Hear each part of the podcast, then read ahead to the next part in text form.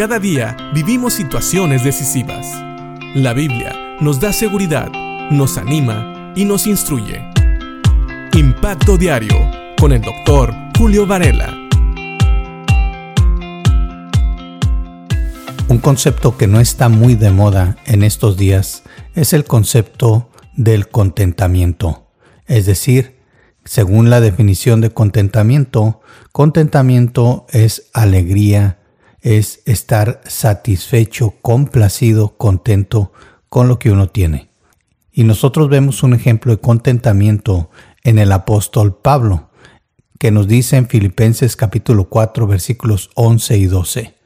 No lo digo porque tenga escasez, pues he aprendido a contentarme cualquiera que sea mi situación. Sé vivir humildemente y sé tener abundancia. En todo y por todo estoy enseñado, así para estar saciado como para tener hambre, así para tener abundancia como para padecer necesidad. Este es un ejemplo de una persona que supo contentarse con lo que tiene. Pero también encontramos en Proverbios, en el capítulo 30, en los versículos 7, 8 y 9, un concepto de lo que es estar contento, una oración, en este caso, una oración que nos ayuda a llegar a un estado de contentamiento y que también tiene peticiones para ayudarnos a no caer, a no pecar en ninguno de los dos extremos que vienen con el tener posesiones. Dice aquí en el versículo 7 al 9 de Proverbios 30, Solo dos cosas te pido, Señor. No me las niegues antes de que muera.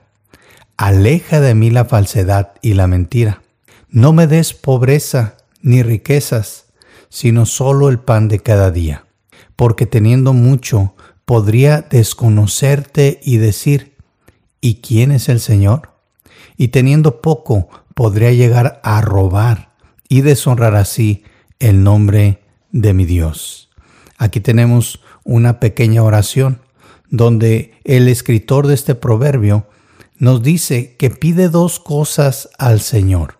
Primero, que se aleje de él la falsedad y la mentira, es decir, la rectitud o el ser siempre veraz en lo que dice.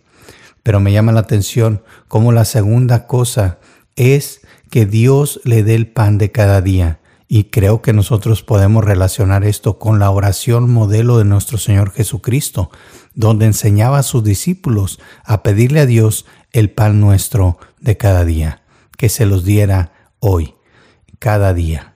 Así que también aquí se pide solo el pan de cada día y nos da las razones. Dice que no quiere tener mucha riqueza porque tiene miedo de poder desconocer al Señor y decirle quién es el Señor. Sabes, muchas veces y mucha gente que logra riquezas se atribuye esas riquezas a sí mismo, a su esfuerzo, a su inteligencia, a sus planes y empiezan a olvidarse que es la bendición de Dios la que trajo esas riquezas. Entonces esta persona no quiere llegar a este punto, pero tampoco quiere llegar al punto de tener tan poco que tenga que robar en las dos maneras, el tener mucho y olvidarse del Señor, o el tener muy poco y deshonrar al Señor robando, esta persona ve una falla delante de Dios.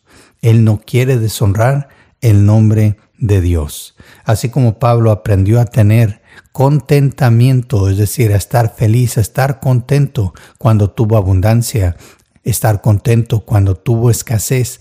Ese es el punto donde debemos de llegar. Pero tampoco es malo pedirle a Dios la provisión diaria, la provisión diaria, de una manera que tengamos lo suficiente para no deshonrar al Señor y que el Señor guarde nuestro corazón para no tener demasiado que nos olvidemos de Él. Ahora quiero hacer una aclaración aquí. Tal vez tú conoces creyentes que tienen bastante dinero. Y sabes, Dios sabe a quién le da. Y esas personas, Dios ha guardado su corazón para que no se alejen de Dios, para que no se olviden de Dios. Así que piensa en esto. Tal vez tú y yo no tenemos todo lo que quisiéramos o no somos tan ricos como nos gustaría. Pero sabes, Tal vez es la manera de Dios de guardar nuestro corazón. Tal vez el Señor sabe que si tenemos demasiado nos vamos a olvidar de Él. Pero también yo te puedo asegurar una cosa. Hasta ahorita Dios nunca me ha fallado. Dios siempre ha provisto, Dios siempre ha dado lo necesario y un poco más, o tal vez podría decir un mucho más. Así que Dios es fiel. Si tú oras de corazón, ora de la siguiente manera, para que Dios guarde tu corazón si Él te da más de lo que tienes hoy. Pero también síguele pidiendo al Señor, y no es malo pedir al Señor el pan de cada día, de tal manera que tú no le falles a Él, que no lo deshonres, que tengas lo suficiente. Y Dios es bueno, Dios es fiel, y Dios va a proveer. Él es nuestro proveedor. Él es aquel que hace salir el sol sobre justos e injustos. Con mayor razón, no le dará una piedra a su hijo si pide pan. Piensa en esto y que Dios te bendiga.